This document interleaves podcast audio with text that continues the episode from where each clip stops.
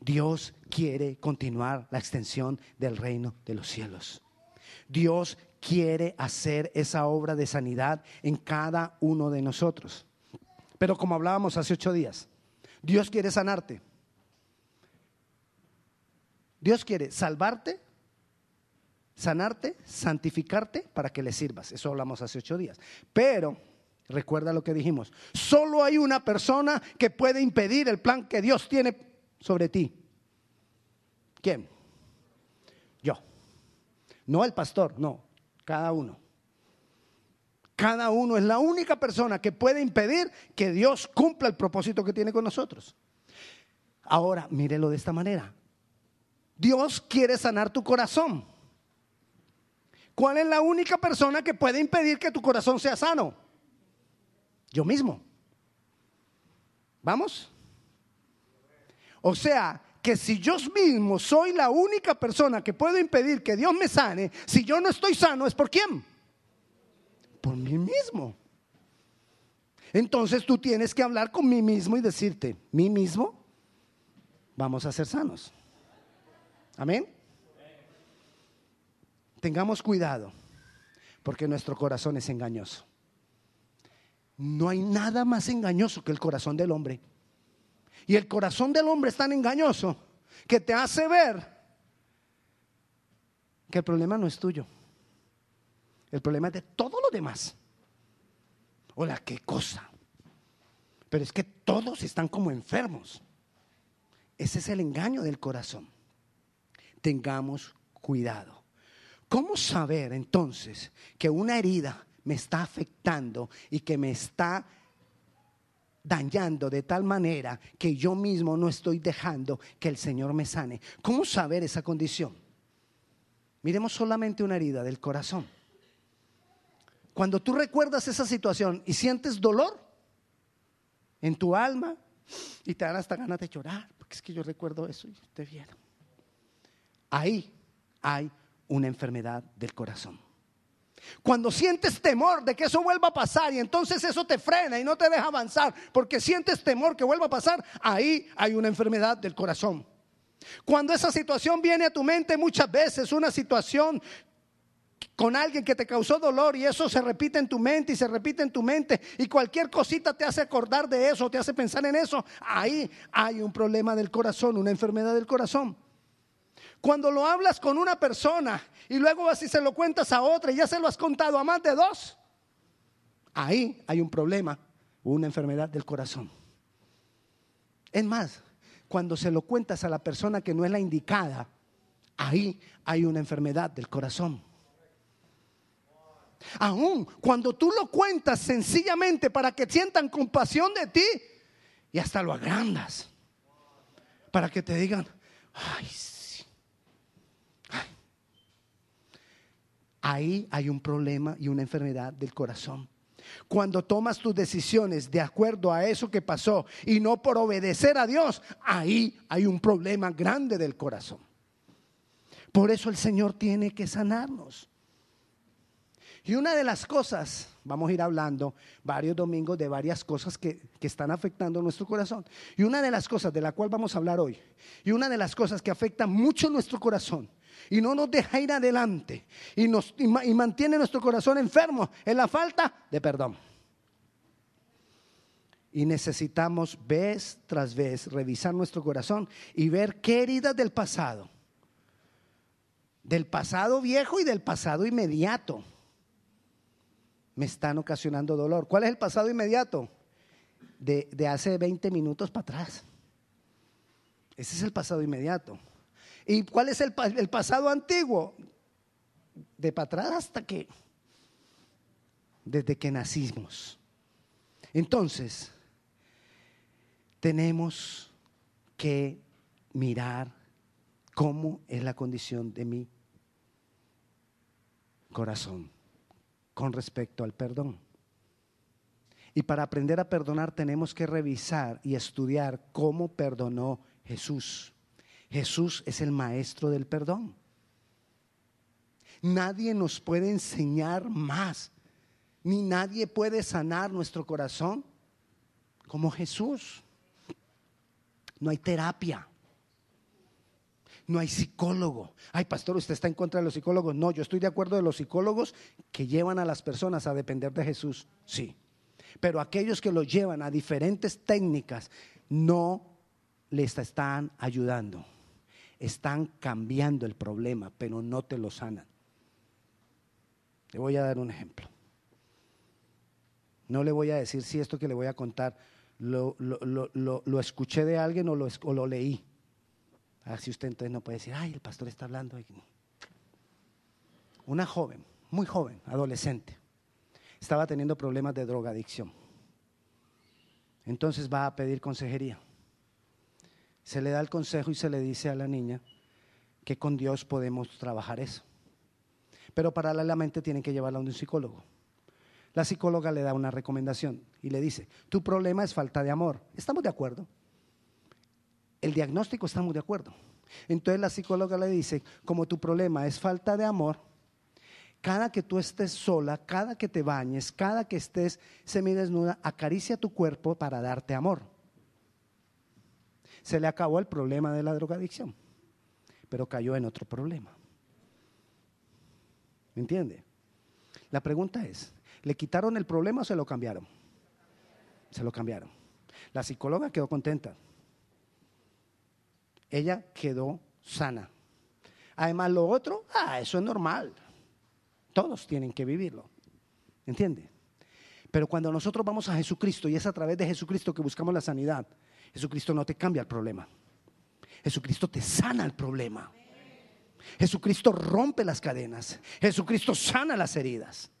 Y así como ese caso, nosotros vivimos cambiando el problema y dándole un matiz diferente al problema en nuestras vidas. No de ese tipo, pero de otras formas. Entonces, nosotros tenemos que revisar que el medio que nosotros usamos para una sanidad tiene que ser un medio bíblico. Es el Espíritu Santo, por la obra de Jesucristo, el único que puede sanar mi corazón. Cualquier otro medio que se utilice tiene que partir de ahí. Si no parte de ahí, ya sabemos que eso te están escambiando el nombre del problema. La psicología es buena cuando es bien manejada. La psicología es necesaria cuando es bien manejada. Amén. Entonces, revisemos el perdón de acuerdo al maestro del perdón, a Jesucristo. Tomemos su ejemplo, miremos cómo Él perdonó, porque de esa misma manera como Él perdonó, yo debo perdonar. Y si yo aprendo a perdonar de la misma manera que Jesucristo perdonó, yo voy a ser sano y completamente sano. Voy a ser libre y completamente libre. Primera de Corintios, capítulo 15, versículo 3. Vamos a leer varios pasajes. Así que le pido por favor que usted esté atento, esté buscando en la Biblia rápidamente y si no alcanza a buscar rápido, entonces lea en la pantalla que dice así. Porque primeramente os he enseñado lo que mismo recibí, que Cristo murió por nuestros pecados conforme a las escrituras. ¿Cómo perdonó Cristo? conforme a las escrituras. ¿Cómo perdonó Cristo? ¿Cómo debo perdonar yo? Conforme a las escrituras. No como a mí me parezca. Ay, no, pastor, es que yo fui y la otra vez vi un hombre que enseñó. Tiene que ser, cualquiera que tú escuches que enseñe acerca del perdón, tiene que ser conforme a las escrituras. Así lo hizo Jesús y así lo tenemos que hacer nosotros. ¿Y qué decían las escrituras? Por ejemplo, las escrituras decían que sin derramamiento de sangre no había remisión de pecados. ¿Me entiende? Cuando Cristo estaba muriendo en la cruz, Él estaba muriendo por tus pecados, por tus pecados, por mis pecados. Por todos, pastor, sí, por todos.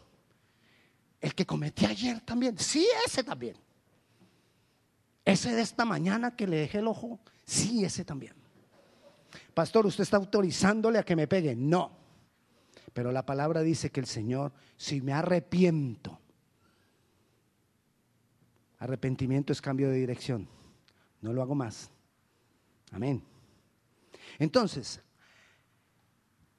perdón de pecados, remisiones, los pecados míos fueron traspasados a Jesús para que Él los pagara. Eso es remisión. Es como cuando usted remite una carta. Usted le pone remitente. Remitente es el que envía la carta. Remisión es enviar, pasar, traspasar. Nuestros pecados fueron pasados sobre Jesús y entonces era necesario que Él derramara su sangre porque así lo decían las escrituras. ¿Y qué hizo Jesús? Derramó su sangre y la derramó todita. Y para que nos diéramos cuenta que fue toda derramada, fue profetizado que era necesario que le clavaran una lanza en el costado y que de esa lanza no saliera sangre, sino agua, porque ya no tenía sangre, porque la derramó toda. Y así como fue profetizado, así fue hecho. Vino el soldado, clavó la lanza en el costado y salió una agua rosada ahí porque ya su sangre había sido derramada. Él lo hizo conforme a las escrituras. Una pregunta para que empecemos a mirar el perdón y tu condición de tu corazón con respecto a las demás personas, a los que quizás no has perdonado, a los que te han hecho daño, a los que se han burlado, a los que te señalaron, a los que te gritaron, a los que te golpearon, a los que te abusaron, al, al que sea, al que pasó por encima de ti, al que te ignoró, ¿quién debía estar en la cruz? ¿Jesús o tú? Yo. Y Él se puso en mi lugar. ¿Cómo es el perdón entonces? ¿Quién pagó? ¿El que había fallado o el que no había fallado? El que no había fallado fue el que asumió las consecuencias. ¿Quieres perdonar? ¿Quieres perdonar? ¿Cómo se perdona? el que no ha fallado asuma las consecuencias. Ay, pastor, pero es que todo lo que me ha hecho, sí. Sí. Si es que quiero perdonar, tengo que tomar la decisión. Yo quiero perdonar porque yo quiero ser sano. Yo quiero ir adelante. Yo quiero poder servir al Señor como Él espera. Yo quiero quitar todo obstáculo de lo que Dios quiere que yo haga. Entonces, así se perdona. Así que si tú estás esperando que la otra persona tome alguna acción, te vas a quedar esperando quizás. y no, y lo más seguro es que así ocurre. Pastor, pero es que ella fue la que empezó. Sí. Pero tú eres el que conoce la palabra. ¿Cuántos conocen la palabra? ese, ese amén da escalofrío. Porque entonces nos toca a nosotros. No esperes que la otra persona tome alguna acción. Olvídalo. Te toca a ti, me toca a mí. ¿Por qué hacerlo como Jesús lo hizo? Una de las cosas que Dios quiere hacer fue, Dios cuando nos creó dice, creamos al hombre a, nuestra imagen y semejanza, ¿verdad? ¿Recuerda? Ok. Pero el pecado dañó todo y Jesucristo viene a restaurarnos para que nosotros seamos entonces, como en el principio, hechos a imagen y semejanza de Dios. Amén. O sea que Cristo vino en mí y me volvió eh, imagen y semejanza de Dios. O sea que si alguien quiere ver a Dios, que me mire. ¿Verdad? Esa es la idea. ¿Cómo es Dios? Dice la palabra en Efesios 4:32 que entonces sed pues benignos unos con otros, misericordiosos, perdonándonos unos a otros como Dios también os perdonó a vosotros en Cristo. O sea, que una de las consecuencias, uno de los resultados de la salvación es que yo pueda perdonar. Si yo no puedo perdonar, la pregunta es, ¿qué pasó con la salvación que tienes? ¿No es suficiente o no la tienes? ¿No es suficiente o es religión lo que tú tienes? ¿No es suficiente o tú lo que cambiaste fue de religión y no de vida. Es lo que nos está mostrando la palabra. Estamos en un proceso, pastor, pero yo sé, es difícil. Sí, estamos en un proceso y te vamos a acompañar en ese proceso, pero tú necesitas perdonar. Y si te es difícil perdonar, entonces déjate acompañar en ese propósito. Pide ayuda, grita, no te ahogues. O sea que debemos perdonar de acuerdo a las escrituras, de acuerdo a los atributos de Dios. Es decir, si el Espíritu de Dios está en mí, yo debo perdonar. Porque ¿qué fue lo que hizo que Jesús pudiera cumplir la obra de perdón sobre nosotros? El Espíritu de Dios que estaba sobre él. Jesucristo pudo ahí morir por nosotros. No solo murió, sino que dice que bajó a las profundidades de la tierra, le arrebató las llaves de la vida y de la muerte al diablo y resucitó con el poder del Espíritu Santo. ¿Cómo hizo todo eso? Con el poder del Espíritu Santo. ¿Cómo vamos a perdonar tú y yo?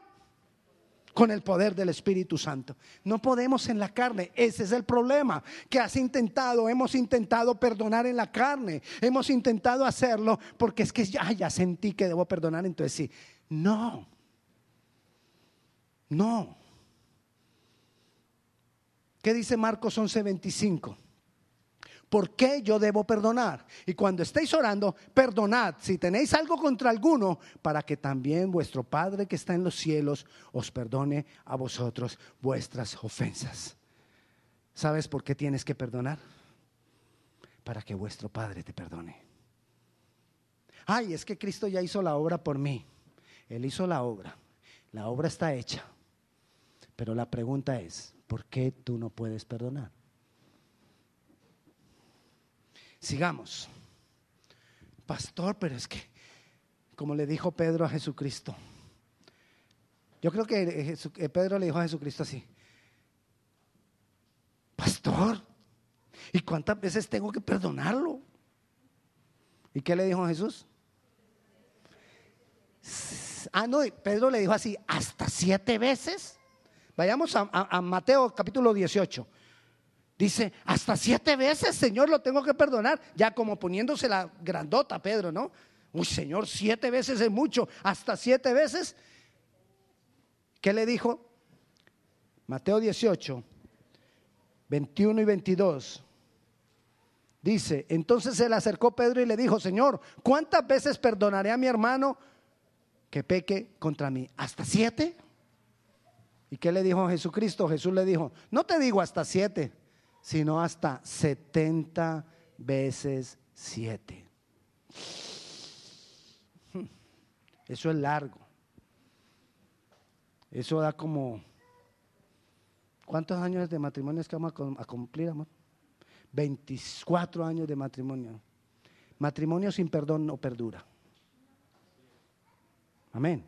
El mejor ejercicio para perdonar es casarse. De verdad. Es el mejor. Si usted quiere aprender a perdonar, cásese. Cásese, ahí hay que perdonar y perdonar y perdonar y perdonar. Mi esposa es experta en perdonar. Yo también, no crea. Entonces, recuerda, estamos hablando de tu sanidad. Estamos hablando de algo personal, de la sanidad de mi corazón. El perdón no tiene que ver con la otra persona. Cuando uno se acerca a ti te dice, hey, tienes que perdonarla, tienes que perdonarlo, tienes que perdonar a aquel que le hace, que te hizo daño. No estamos pensando en él, no estamos pensando en ella, no estamos pensando en la otra persona, estamos pensando en ti. Es algo tuyo, es algo que tiene que ver contigo. Así que no importa incluso si la otra persona sabe o no sabe que tú la perdonaste. Eso es secundario. El perdón. Miremoslo de esta manera. ¿Hace cuánto Jesucristo murió por ti? 2015, digamos así, 2015 años. 2000 años larguitos. 2000 y algo. Ok, entonces, ¿Y cuándo tú cometiste el pecado? Piensa en un pecado que tú cometiste, cualquiera, rapidito, rapidito, ayúdeme. ¿Ya lo pensó? Ok, díganos, no mentira. Ok, entonces pensó en ese pecado. ¿Cuánto hace que usted lo cometió? Un mes. ¿Y hace cuánto se lo perdonaron? 2015 años. O sea, antes de que tú pidieras perdón, ya estaba perdonado. Es más, antes de que lo cometieras, pero lo importante aquí no es antes de que lo cometas, antes de que pidieras perdón, ya estaba perdonado. O sea que no esperes a que te vengan a pedir perdón. Perdona antes de que te pidan perdón. Es de acuerdo a las escrituras. Ya, esto lo que quiere decir es que ya lo perdoné. Y cuando tú ya perdonas a alguien, eso se demuestra con hechos. No tienes que írselo a decir. Ay, pastor, pero es que a mí me han enseñado y la palabra dice que hay que ir a decirle a la persona que lo perdoné. Sí, pero el problema es que ahí tengo que revisar mi motivación. Porque como nuestro corazón es engañoso, muchas veces yo quiero ir a decirle que lo perdoné, es para decirle, mira, tú me hiciste esto, esto, esto, esto. Yo ya te perdoné, pero mira todo lo que me hiciste. ¿Qué es lo que estoy queriendo? Restregárselo en la cara, que fue todo lo que me hizo. Y el corazón es engañoso. Entonces mejor no le diga. Demuéstreselo con hechos. Dígaselo con amor. Dígaselo con acciones. Difícil, sí. Duro, sí. Pero se puede porque el Espíritu de Dios que estuvo en Jesucristo está hoy con nosotros. Perdonar no es pasar por alto la ofensa. Ay, no, pastor, yo no tengo problema con eso que me hizo porque me resbala. No. Jesús no pasó por alto la ofensa. Jesús se la echó encima y pagó por ella. A veces creemos que Jesús lo que hizo fue ignorar el pecado nuestro. Él no lo ignoró, él sabe que hicimos, él sabe que pecamos. Pero ¿sabes qué hizo con eso? Se lo echó encima cargó con él y pecó y pagó por él. Amén. Entonces no ignoremos que me hicieron daño. Eso no me sana. Porque me estoy engañando a mí mismo. Lo que tengo que hacer no es ignorar el pecado. Lo que tengo, perdón, el, el dolor. Lo que tengo que hacer es tomar la decisión de perdonar el daño que me hizo sé que me hizo un daño y lo voy a perdonar. Porque el perdón no es una opción. El perdón es un mandato. No es si quiero. No es cuando sienta. No es más adelante. El perdón es un mandato de Dios para nosotros. Eso es el perdón. El perdón es la demostración más grande de la gracia de Dios en mi vida. No hay otra forma más grande de, demostrar lo que Dios ha hecho en mí, sino a través del perdón. Podemos tratar de ser santos todo lo que quiera, pero si tú eres el más santo de los santos y no puedes perdonar, hmm, el perdón es de humanos. ¿Cómo así, pastor? El perdón es de humanos. Porque si tú no, no perdonas, te estás creyendo más que Dios porque Dios perdonó. ¿Y quién eres tú para no perdonar? Entonces, cuando yo no perdono, yo me estoy creyendo más que Dios. Por eso, perdonar es de humanos, es de humildes, es de personas tocadas por el Espíritu Santo para seguir los pasos de Jesús. ¿Qué me ayuda a perdonar? No cuente las veces. Es que son, usted viera, son como cien veces no las cuentes. Porque en la medida que las cuentas te parece que es más, que es mucho más. No cuentes las veces. Lleva la carga de la otra persona porque eso hizo Jesús con nosotros. ¿Cómo así, pastor? Sí. Entiende que la otra persona no puede con eso. Es una carga pesada para él. Entonces tú le vas a ayudar a llevar la carga. Ora por la persona. Si es posible, acompáñala en el proceso de cambio. Si no es posible acompañarla en el proceso de cambio, ora sinceramente para que alguien lo acompañe. Para que alguien le ayude. Pedir perdón.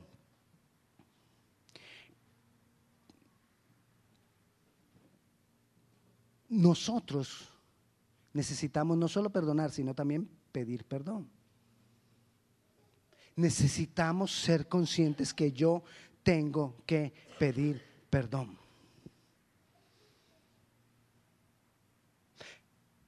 No exijas que te pidan perdón. Pide perdón y perdona, pero no exijas que te pida perdón. Ah, pastor, entonces eso aplica para mí, pero no para la otra persona. Sí, aplica para ti. Y si todos pensamos aplica para mí, entonces no tenemos que pensar que sí aplica para la otra persona. ¿Me entiende? Pero no necesariamente esperemos que nos pidan perdón. ¿Sabes por qué? Porque hay algunos casos, hay casos que son obvios. Te hizo daño, te maltrató, te humilló, te pasó por encima, te ignoró, lo que sea. Pero hay otros casos en que el daño que tú sientes, quizá la otra persona ni sabe que te hizo daño. ¿Me entiende? Y usted con una herida grandota esperando que le pidan perdón. Y el otro bien tranquilo. Yo, yo. Es más, usted le llega a decir, es que me hiciste esto, es ¿Yo? ¿Cuándo? Y hay veces son sinceros, ni siquiera se dio cuenta. Entonces, es más, quizás para la otra persona no te hirió y algunas de esas heridas que tú tienes ni siquiera fueron ocasionadas por él. Fueron ocasionadas por ti mismo, por las heridas del pasado que ya traías. ¿Me entiende? Entonces, cuando yo tengo heridas del pasado y viene y me pasa algo otra, ¡ah! imagínese que usted tiene una herida en el brazo y viene alguien y medio lo. Y usted, ¡ay! Y el otro, ah, pero te toqué nomás. Sí, pero es que yo ya tengo una herida. Ah, ese es el problema. Te dolió mucho, no por lo que te hice, te dolió mucho porque tú ya tenías otra herida que no fue sana. A veces por nuestro propio dramatismo nos sentimos heridos y no ha sido tanto el problema. En una pareja, más que todo, hay uno de los dos que es más dramático que el otro. Lo que voy a decir no tiene nada que ver con mi esposa y conmigo. Les advierto, porque es que después...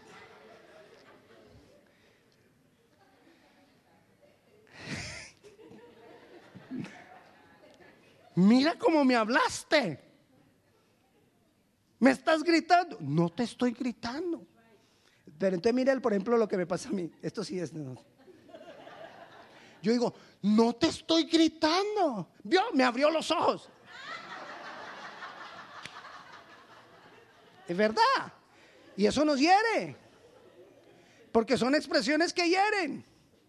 Pero mi intención no era herir. Porque yo antes, para salir bien en una foto, yo tengo que tratar de cerrar los ojos. Porque los mantengo muy abiertos. Entonces mi problema no es que yo abra los ojos, es que mantienen abiertos. Y entonces cualquier persona va a decir, pastor, usted me abrió los ojos. No, yo no te los he abierto, así están. Así son. Y no te he hecho daño, por eso sé que no te he hecho daño, porque es que así son. De verdad, yo quisiera tenerlos un poquito más cerrados. Pero bueno, sigamos que el problema no es mío ni el, ni el problema de mis ojos. Es que muchas veces nos herimos por nosotros mismos. Por cosas insignificantes, nos causamos unas heridas grandotototas. Y la otra persona ni cuenta se dio. Perdemos amistades por cosas pequeñas. Pero necesitamos perdonar. ¿Qué pasa si no perdono? Aquí lo más tremendo. Vaya rapidito, rapidito. Mateo 18, 32 al 35. Dice así, entonces, llamándole su señor, es la historia de los, de, los dos siervos, ¿no? Que uno le debía al el rey, le debía al rey una cantidad de dinero. Y a él, un, un consiervo, le debía un poquito de dinero. No me voy a centrar mucho en la parábola. Entonces, viene él y le dice al rey, perdóname toda la cantidad de deudas que te debo. Y el rey le dice, ok, no te voy a echar en la cárcel, te perdono. ¿Ok? Pero cuando el que le debía un poquito a él viene y le dice, perdóname la deuda que te dice, no, no, no, yo cómo te voy a perdonar, te vas para la cárcel. Entonces llamándole su señor le dijo, siervo malvado, toda aquella deuda te perdoné porque me rogaste. Y el 33, ¿no debías tú también tener misericordia de tu consiervo como yo tuve misericordia de ti? 34. Entonces su señor enojado le entregó a los verdugos hasta que pagase todo lo que le debía. 35.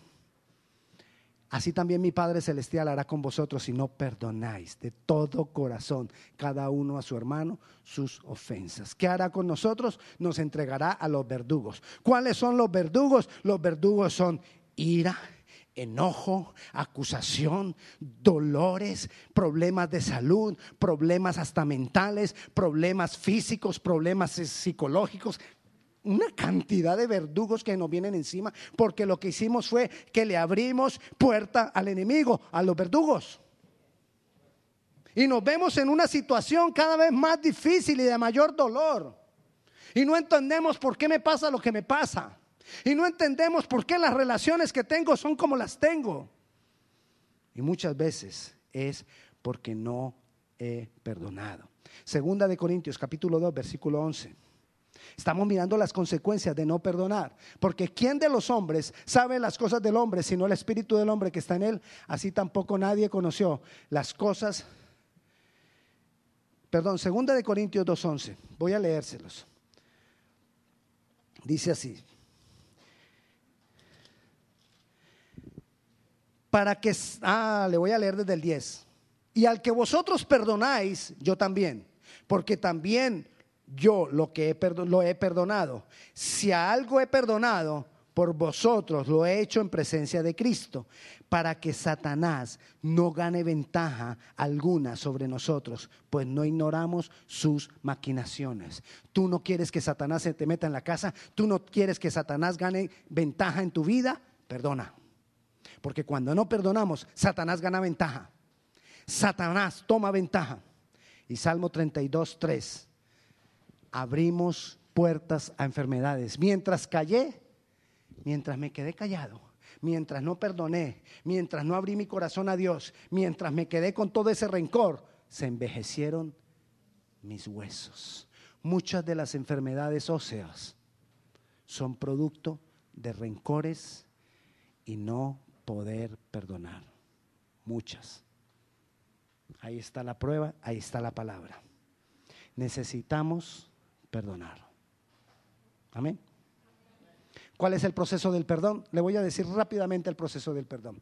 Dice la palabra del Señor en el Salmo 133. Qué bueno es estar los hermanos juntos en armonía. Amén. Está hablando de relación. Qué bueno es que estemos en armonía los dos. Está hablando de, de relación. Y dice, es como el óleo que viene sobre la cabeza de Aarón. ¿Por dónde viene primero el óleo?